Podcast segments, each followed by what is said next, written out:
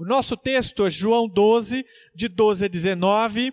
Vamos ler juntos? No dia seguinte, a grande multidão que tinha vindo para a festa ouviu falar que Jesus estava chegando a Jerusalém.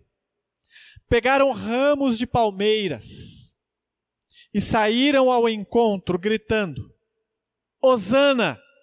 Bendito é o que vem em nome do Senhor. Bendito é o Rei de Israel. Jesus conseguiu um jumentinho e montou nele, como está escrito: Não tenha medo, ó cidade de Sião. Eis que o seu rei vem montado num jumentinho. A princípio, seus discípulos não entenderam isso. Só depois que Jesus foi glorificado, eles se lembraram de que essas coisas estavam escritas a respeito dele e lhe foram feitas. A multidão que estava com ele, quando mandara Lázaro sair do sepulcro e o ressuscitara dos mortos, continuou a espalhar o fato. Muitas pessoas, por terem ouvido falar que ele realizara tal sinal milagroso, foram ao seu encontro. E assim os fariseus disseram uns aos outros: Não conseguimos nada. Olhem como o mundo todo vai atrás dele. Vamos orar? Maravilhoso Deus e Pai, em nome do Senhor Jesus Cristo, nosso Redentor e Salvador, pedimos agora pela mensagem deste momento. Alcança, Senhor, o nosso coração. Conheces, ó Deus, as nossas mais íntimas e profundas necessidades. Sabes, ó Deus, o que precisamos ouvir. Sabes onde o nosso coração precisa ser tocado e transformado.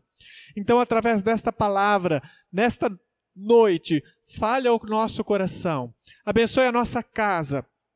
Abençoe a nossa família.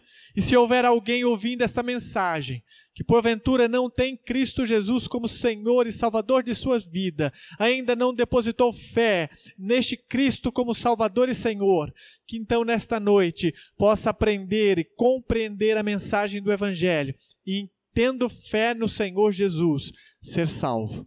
Nós oramos pedindo esta bênção a Ti, sob a autoridade do Messias, ungido do Senhor, o nosso Senhor Jesus Cristo. Amém. Semana passada nós meditamos sobre o jantar que aconteceu no começo do capítulo 12. Jesus é ungido em Betânia por Maria. Ele está num jantar com um grupo de, restrito de discípulos e a partir dali a Bíblia diz que Jesus vai uh, para a cidade de Jerusalém. Ele sai, portanto, no dia seguinte de Betânia e vai em direção à cidade de Jerusalém da tranquilidade do jantar, João muda a cena para a agitação e o barulho do cortejo para a entrada de Jerusalém. Esse episódio está registrado pelos quatro evangelistas. Nos quatro evangelhos é relatado a entrada santa ou a entrada triunfal de Jesus. Mas é a única manifestação pública de Jesus que é, que Jesus admitiu durante o seu ministério, ou seja, a única que foi é, registrada pelos quatro evangelistas. Seu propósito aqui, meus irmãos, era cumprir as profecias do Antigo Testamento, principalmente em Zacarias, capítulo 9, verso 9. A profecia de Zacarias dizia justamente isso: que o seu rei viria montado num jumentinho. Amém? Então, esta profecia precisava se cumprir neste momento. Essa era a hora mais esperada do ministério de Jesus. Este era o momento para o qual ele está se preparando durante toda a sua vida. É um momento crucial. Ele sabe que esta entrada marca o momento em que ele agora vê a cruz já como grande objetivo é o último final de semana de Jesus na cidade de Jerusalém. É o último final de semana com o seu grupo de discípulos, e é este final de semana, o final de semana o qual ele então estaria consagrando a sua vida para a salvação de todos nós durante essa semana e final de semana. Interessante que propositalmente Deus preparou essa data, né? Veja bem, nós estamos estudando o Evangelho de João com a igreja já há muito tempo, capítulo a capítulo.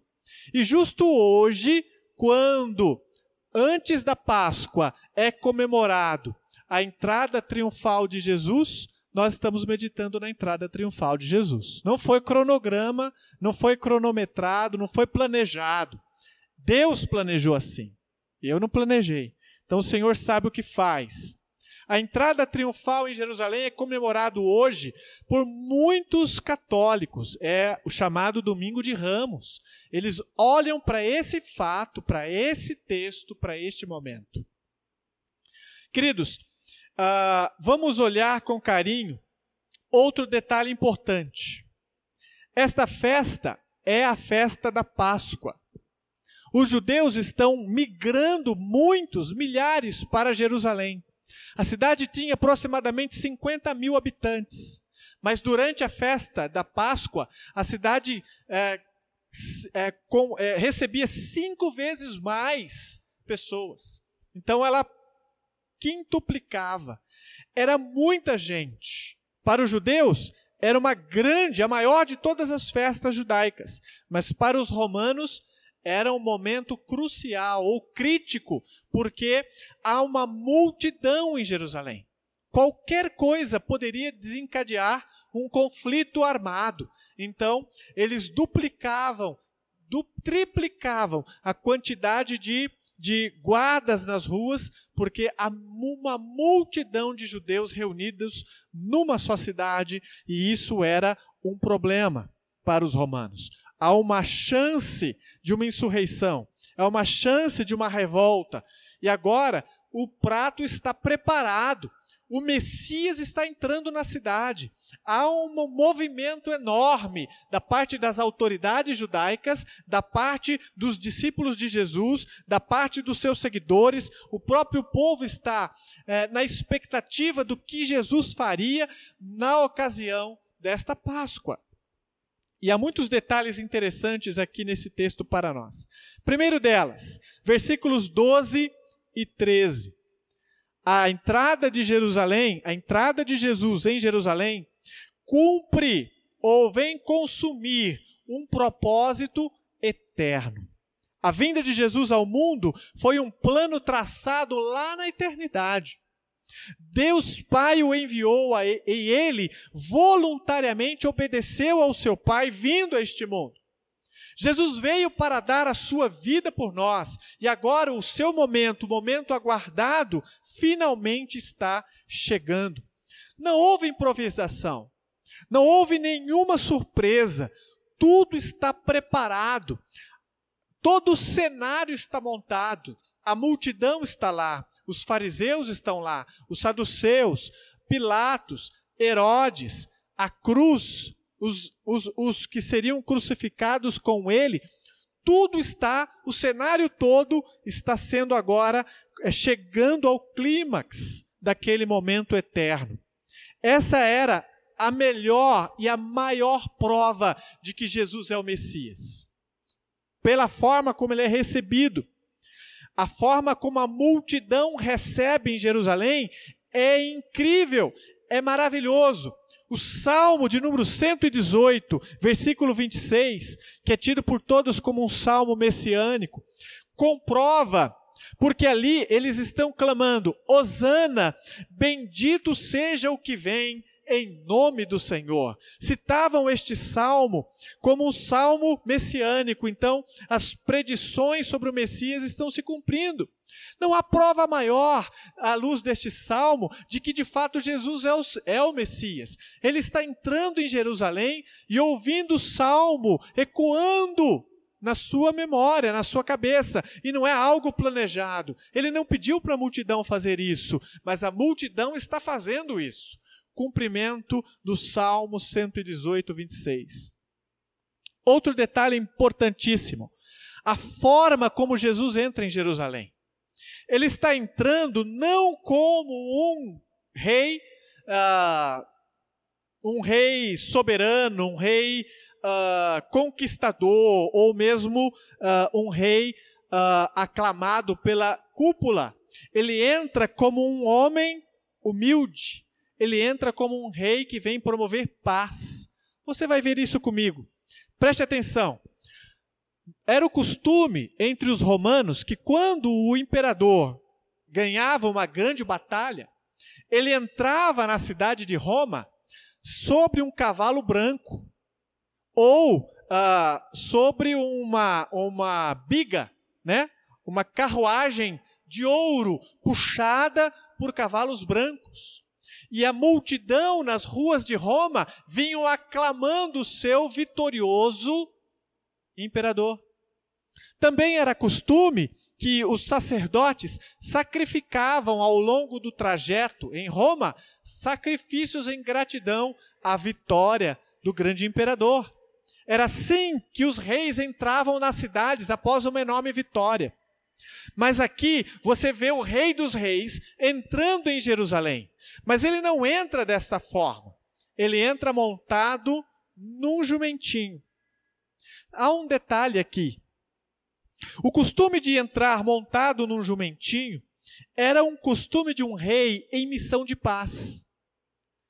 Quando o rei estava promovendo paz, ele não vinha montado num cavalo branco, nem num cavalo. Ele vinha sobre um jumento. Porque a sua vinda até as portas da cidade já estava anunciando ao rei, ao rei adversário, que aquele ali era o rei em busca de paz. Então não vinha com o objetivo de guerra. Então, o jumentinho tem essa caracterização, tem essa mensagem. Ele está vindo trazer paz. Agora pense comigo: Jesus está entrando em Jerusalém para seu último momento.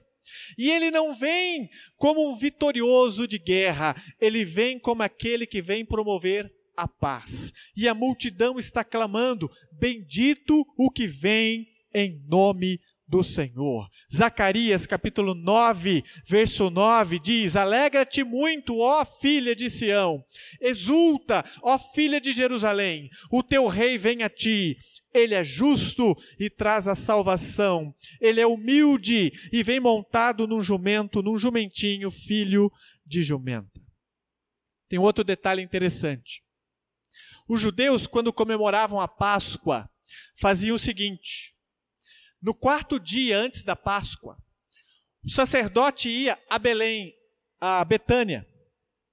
E em Betânia, ele escolhia, uh, aliás, desculpa, vinham a Belém, e em Belém eles escolhiam um cordeiro, uma ovelha.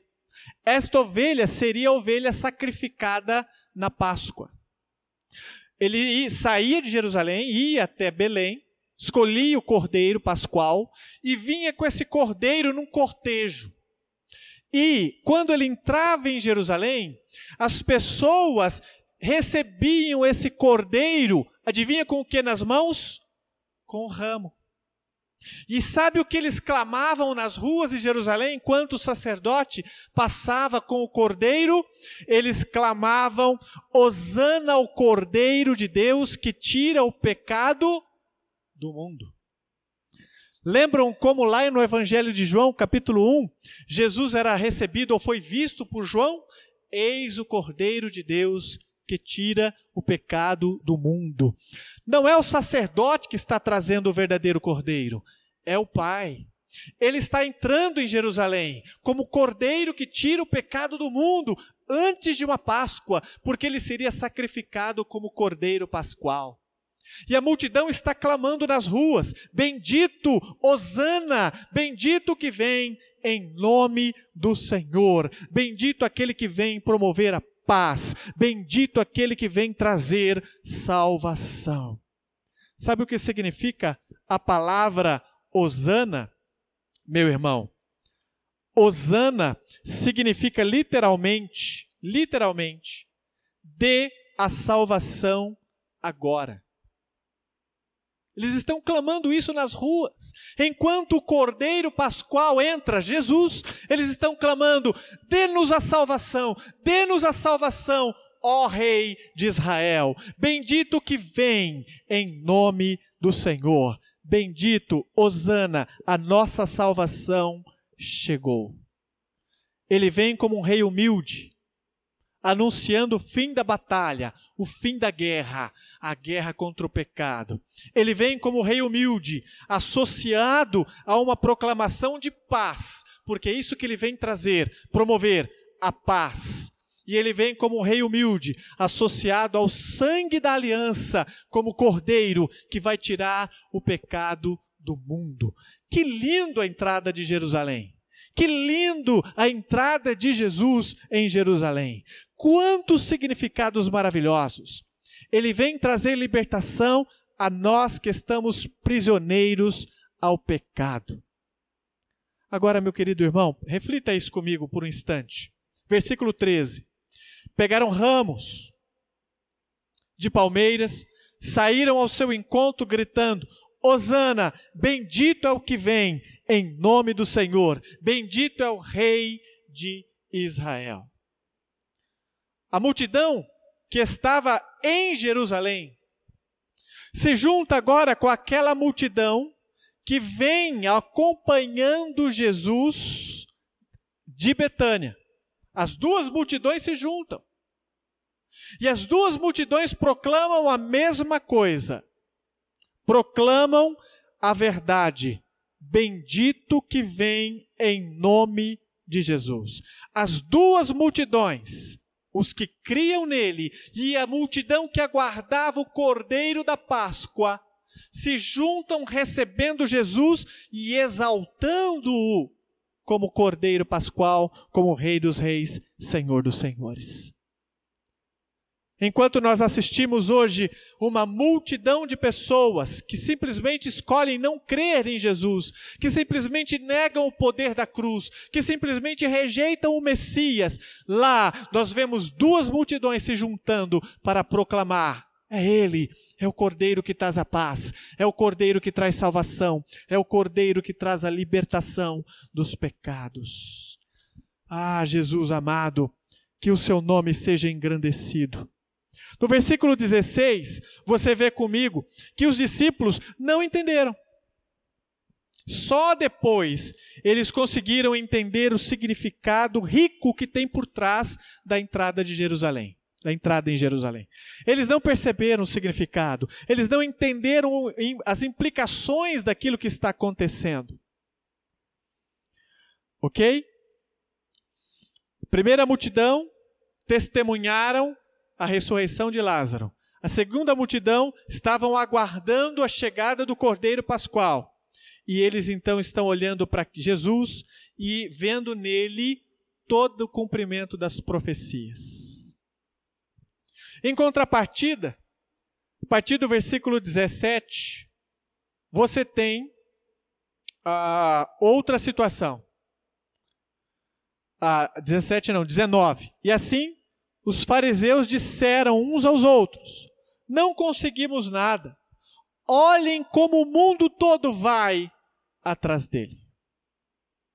Enquanto as duas multidões se juntam para exaltar o cordeiro, há um grupo de pessoas na cidade que estão dizendo: Ei, preste atenção, nós não podemos continuar permitindo que Jesus continue fazendo o que ele está fazendo. Ele está levando uma multidão atrás dele. As pessoas estão crendo nele. As pessoas estão vendo ele como Cordeiro Pascual. Então nós não podemos consentir com isso. Então estão agora decididos a levar a cabo o plano que o colocaria finalmente na cruz do Calvário. A cena está montada. Jesus está entrando na cidade. O Salvador está vindo. Como você vai reagir a ele? Você vai reagir a ele como aquela multidão que o recebe com fé de que ele seria o Salvador, o Senhor, mesmo sem saber exatamente o que aconteceria na cidade? Ou você será como aqueles que estão lá dentro da cidade, olhando para o fato e dizendo: Olha aí, olha Jesus, olha lá, nós não vamos crer, nós não queremos Ele como Salvador, não queremos Ele como Senhor. Há uma situação interessante aqui em relação à igreja também. Nós temos uma multidão clamando Jesus e exaltando nas ruas, proclamando em alto e bom tom: Este é o Cordeiro de Deus que tira o pecado do mundo, este é o Rei dos Reis, este é o que traz salvação, este é o que vem em nome do Senhor para nos abençoar. O que você está proclamando nas ruas, meus irmãos? O que nós estamos proclamando nas ruas? O que estamos proclamando na nossa cidade, o que estamos proclamando na nossa, na nossa comunidade, na nossa família. Nós estamos dizendo a alto e bom tom que este é aquele que vem em nome do Senhor, aquele que traz salvação. É tempo de dizer em alto e bom tom nas redes sociais, em todos os lugares, de compartilhar a mensagem para que todos possam ter a oportunidade de crer. Precisamos compartilhar com essa multidão de pessoas sem Cristo. Sim, este Jesus, o Cordeiro que tira o pecado do mundo, está disponível para você. Arrependa-se dos seus pecados, creia nele e ele lhe trará salvação e vida eterna. Eu gostaria que você pensasse num detalhe. Você que me ouve e que ainda não tem certeza e segurança da sua salvação. Talvez seja a sua situação agora. Talvez você esteja pensando: puxa vida, será que ao morrer, será que se acontecer algo comigo agora, eu vou estar com Cristo nos céus? Ele vai me receber de braços abertos na eternidade? Ele abrirá as portas dos céus e me convidará para entrar na Nova Jerusalém, para morar com Ele por toda a eternidade? O que você precisa entender agora é que você precisa recebê-lo. Você precisa recebê-lo. Você precisa olhar para Ele agora e clamar: Senhor Jesus, o Senhor é aquele que há dois mil anos atrás entrou em Jerusalém para trazer salvação e vida eterna. Eu me arrependo dos meus pecados agora, e eu entrego o meu coração nas tuas mãos e confesso a ti como Senhor e Salvador da minha vida. Entra no meu coração, Senhor. Perdoe os meus pecados. E é uma multidão de pecados. Perdoe agora para que eu possa ter segurança na minha salvação. Para que eu possa ter paz no Senhor Jesus para que o Senhor me dê a plena convicção.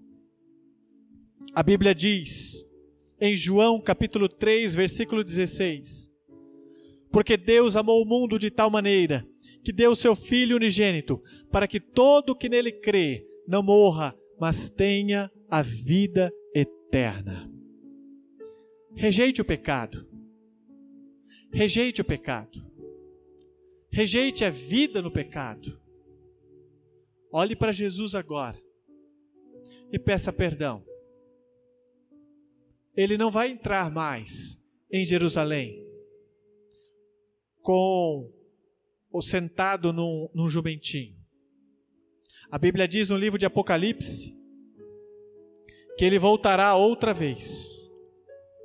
E quando ele entrar, ou quando ele vir a Jerusalém, ele não virá mais em Apocalipse 19, a Bíblia diz, verso 11: Ele não entrará mais sentado num jumentinho, ele virá num alto cavalo branco, simbolizando aquele que vem para vencer, para guerrear, como vitorioso, para consolidar a vitória.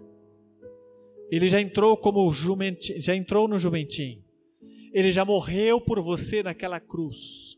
Ele já executou o plano da salvação. Você só precisa agora se arrepender dos seus pecados e crer nele para ter vida eterna. Você pode fazer isso agora mesmo, com a sua família, dobrando o seu joelho aí na sua sala, ou abaixando sua cabeça e fazendo uma oração ao Salvador, demonstrando sua fé nele, dizendo a ele: Senhor Jesus, eu reconheço hoje que o Senhor pode entrar no meu coração como Salvador, que o Senhor pode entrar no meu coração como Senhor e me dar paz. Assim como o Senhor entrou em Jerusalém naquele dia e promoveu a paz, morrendo na cruz, entra no meu coração agora, traz paz ao meu coração. Se isso é o que você deseja fazer, então faça essa oração agora. Convide-o para entrar na sua vida. E você que já é crente, o que está esperando para anunciar essa paz àqueles que estão distantes? Confesse a Ele o pecado de negligência, a negligência em pregar Jesus como Salvador, como Senhor, para as pessoas que você conhece. Vamos orar? Feche os seus olhos. Senhor Jesus, nós não sabemos quantas pessoas estão ouvindo agora esta palavra e estão vendo a beleza do texto de João, capítulo 12, vendo como o Senhor cumpriu naquele dia todas as promessas do Senhor quanto ao salvação, a Salvador. Como naquele texto de Zacarias 9, como, ó oh Deus, em outras passagens do Antigo Testamento, o Senhor comprovou ali, naquele dia, que Jesus era, de fato, a salvação que viria trazer ao mundo libertação. O Cordeiro que trouxe a paz. O Rei que trouxe salvação então, agora, em nome de Jesus, se houver alguém ouvindo esta mensagem, assistindo este culto em casa, que não tem segurança da salvação, que nesta noite, em sua casa, o Senhor esteja ouvindo suas orações e venha trazer salvação àqueles que estão longe e àqueles que já são convertidos, ó Senhor Jesus, traga eles à disposição de santificarem suas vidas, de purificarem seus corações, de se voltarem para o Senhor e, em nome de Jesus Cristo, consagrarem suas vidas ao Senhor, para serem porta-voz, porta-vozes da mensagem da salvação. Nós oramos pedindo isso ao Senhor, em nome de Jesus Cristo. Amém, Senhor. Amém.